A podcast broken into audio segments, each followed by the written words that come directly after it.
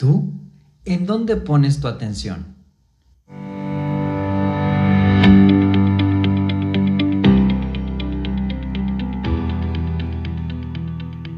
Hola amigos, ¿cómo están? Deseo que se encuentren de lo mejor. Bienvenidos a este episodio donde las enseñanzas del mágico libro de páginas sueltas llamado Tarot cobran voz para ser expresadas y compartidas con el único objetivo de ayudarte a despertar tu potencial intelectual, tu creatividad y tu magia. Gracias infinitas por tu atención. Hoy quiero compartirte un tema que me entusiasma mucho. Mi intención es hacerte reflexionar en cómo es que la mente va adaptándose al camino que decides recorrer y el tiempo que inviertes en prestar tu atención en los temas que te interesan. Así que nos vamos a aproximar a ese recinto sagrado llamado cerebro y su gran sacerdotisa llamada mente. Iniciamos nuestro episodio número 3.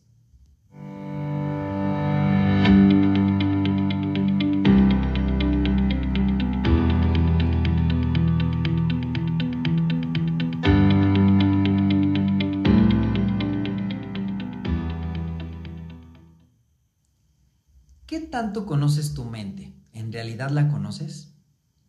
¿Crees que la utilizas o es ella quien te utiliza a ti? ¿Cuánto tiempo le dedicamos a observarla? Si es que le dedicas tiempo. ¿Admitimos como una verdad absoluta todo lo que nos cuenta? ¿Cuánto peso tienen nuestras creencias? ¿Pensamos de manera libre o realmente estamos condicionados por lo que nos han dicho y contado. ¿Cuánto tiempo invertiste en tus estudios? ¿Realmente utilizas en tu vida todo lo que estudiaste en tu formación académica? ¿Qué te parece si rotamos las cartas y escuchamos la voz del tarot? Actualmente, los sistemas educativos de la mayor parte de nuestro planeta son muy parecidos se dedican a llenar a los alumnos de información y de datos y convertirlos en seres capacitados para desarrollar una sola tarea. Esta función se le llama especialidad, que más tarde, al enfrentarnos con la realidad, muchas veces ni siquiera corresponde con la teoría aprendida en la escuela. Así que, vamos a ver. Nuestra primera reflexión es acerca de eso, nuestros estudios. Me gustaría fragmentar la palabra en tres partes. Es tu Dios. O sea que nuestros estudios son nuestro Dios. Por supuesto que sí, ya que hemos dedicado gran parte de nuestra vida inmersos en esa información, leyendo y hablando de esos temas que terminamos convirtiéndonos en esas imágenes.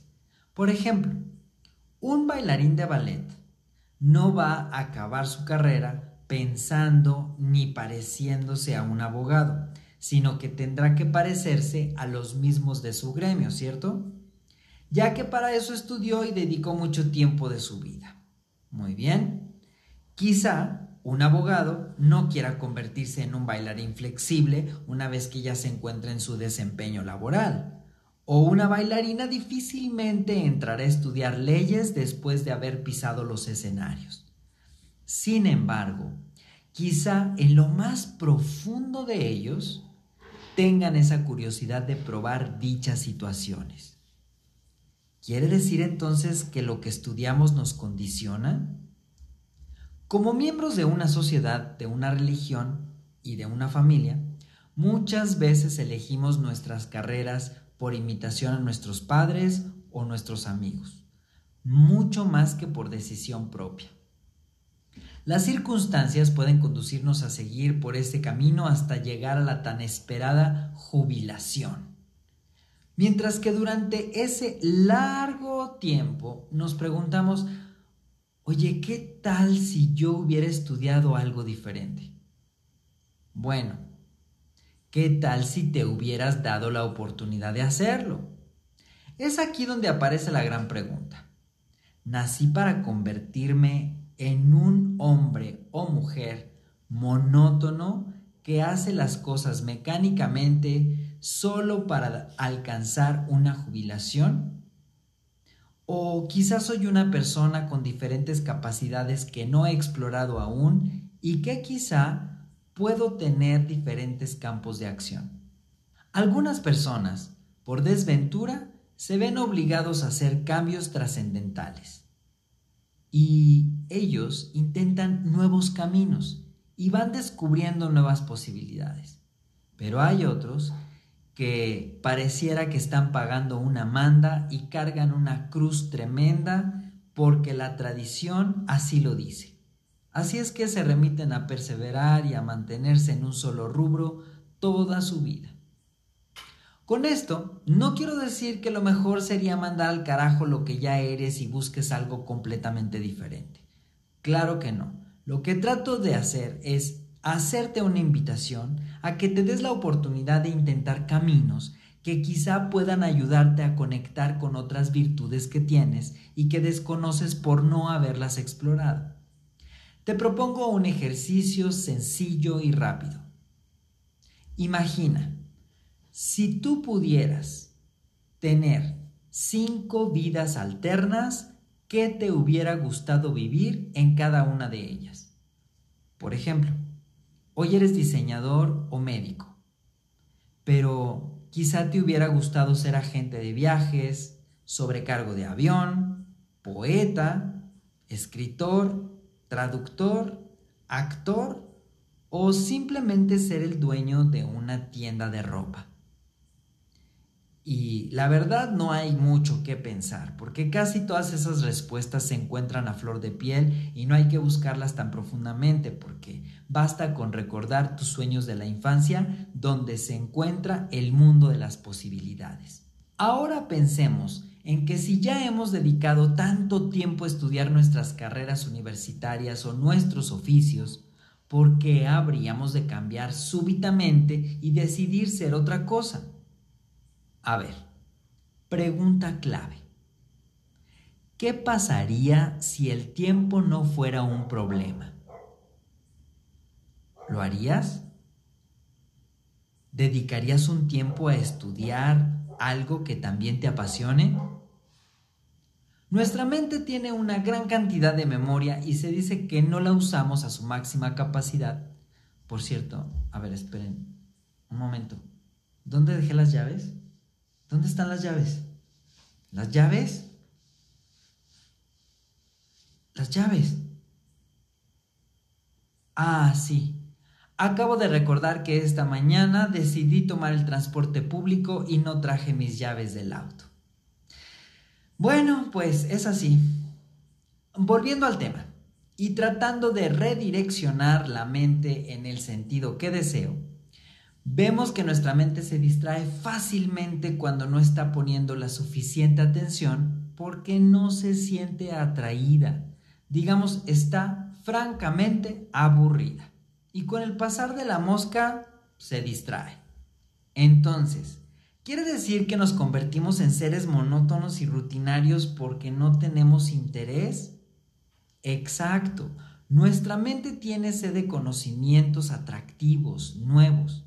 Pero si lo único que le damos son el noticiero y la telenovela, se aburre y no tiene sentido pedir otra cosa porque lo único que le das es eso.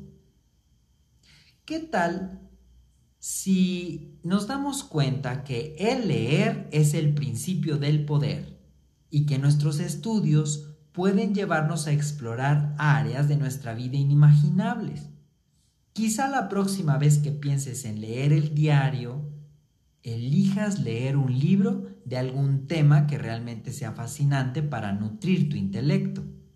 Y quizá por esa misma razón te encuentres escuchando este podcast, porque te interesan temas nuevos, interesantes. Entonces, eso me dice que no importa cuál sea tu edad, tu mente tiene intereses en diversos temas como cuando eras joven y te dabas la oportunidad de tener diferentes intereses.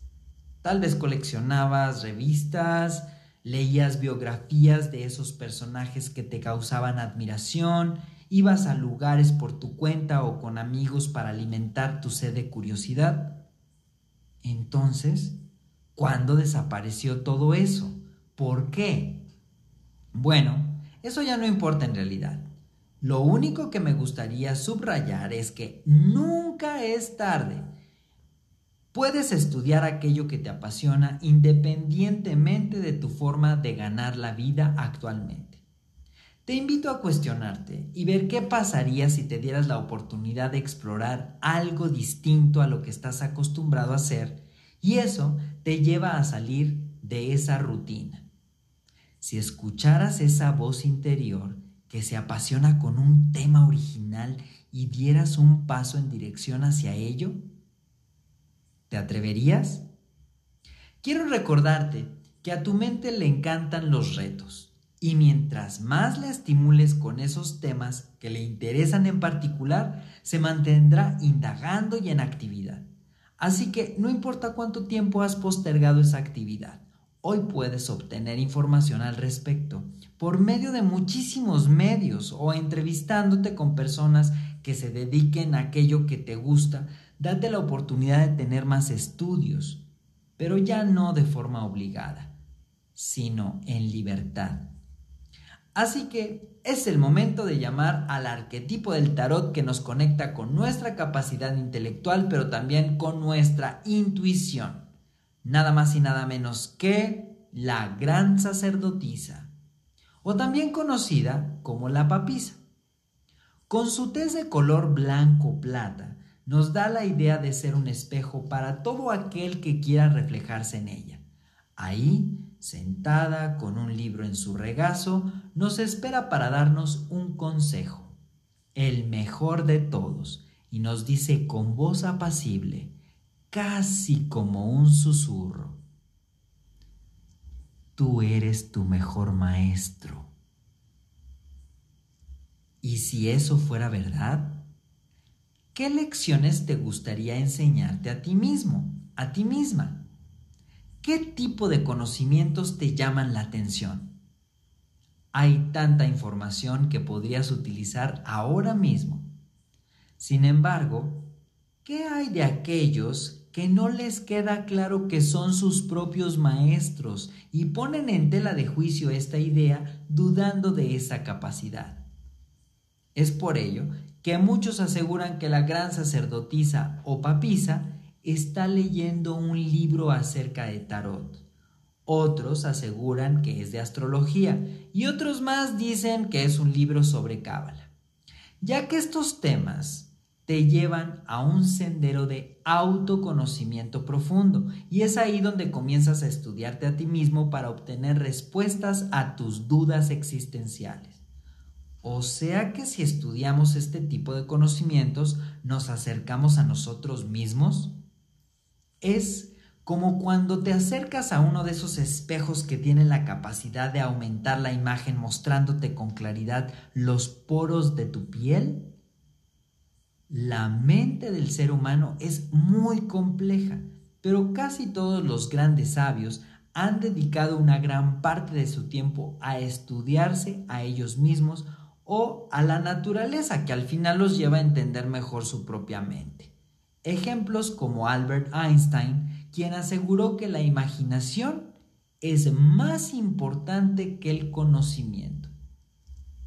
Y es que cuando entramos en estos temas esotéricos, no queda más que poner atención, captar todos los símbolos, colores, olores, sonidos, imágenes, te vuelves mucho más perceptivo para ir creando con tu imaginación relaciones que nos ponen a trabajar la mente de una manera diferente y esto resulta fascinante.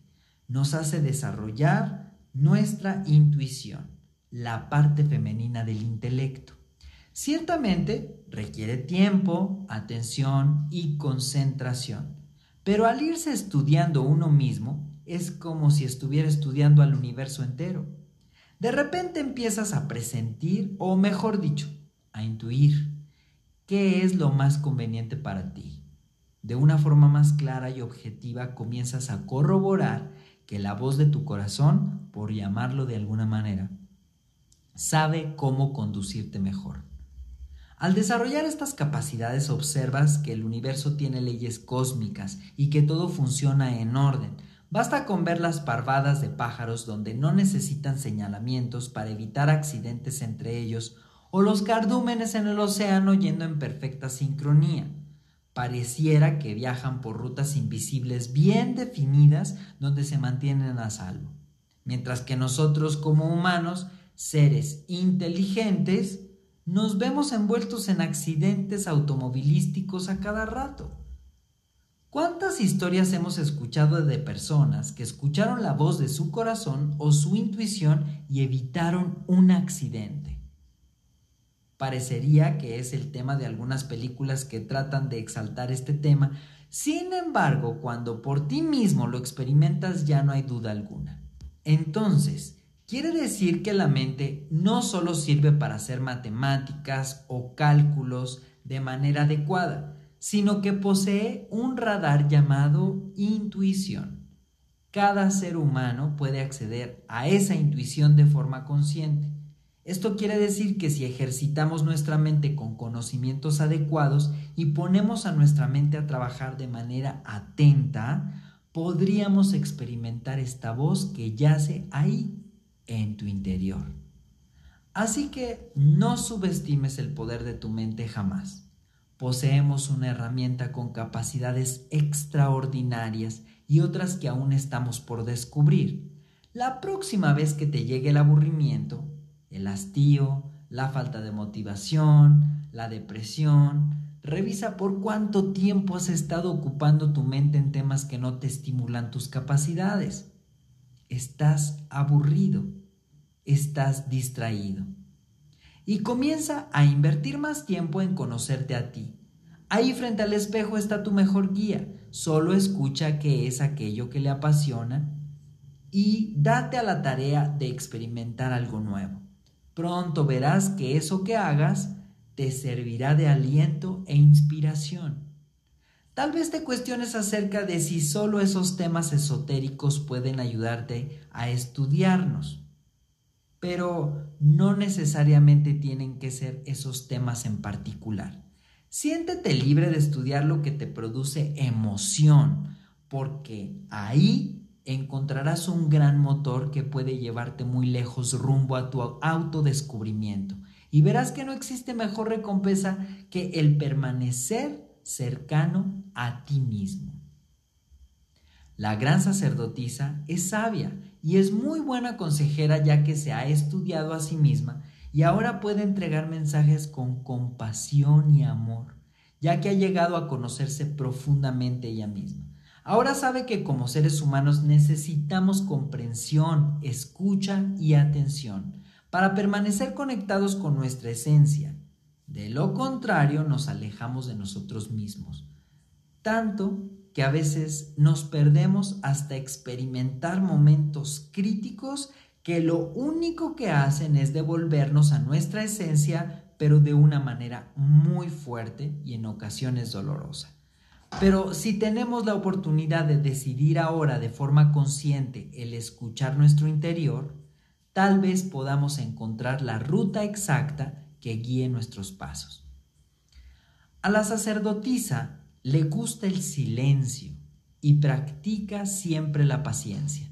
Son dos factores que puedes ir integrando en tu existencia. Evita todos los ruidos que puedan llegar a distraerte, tómate unos instantes para meditar, escucha qué es lo que te dice tu interior, no busques la perfección inmediata y sé tolerante con tu proceso para que comiences a practicar la compasión primero hacia ti y después a las personas más importantes de tu vida. Cuando sientas con claridad la guía divina de tu intuición, podrás corroborar que vale la pena pasar tiempo contigo, observando sin juzgar al guía y maestro más adecuado que vive en ti, o sea, tú mismo, tú misma. Quiero agradecerte por escuchar la voz del tarot. Por favor, dale like a mi página de Facebook El Tarot de Luz y sígueme en Instagram El Tarot de Luz. Ayúdame a compartir este podcast con tus personas favoritas que al igual que tú buscan desarrollar su intuición.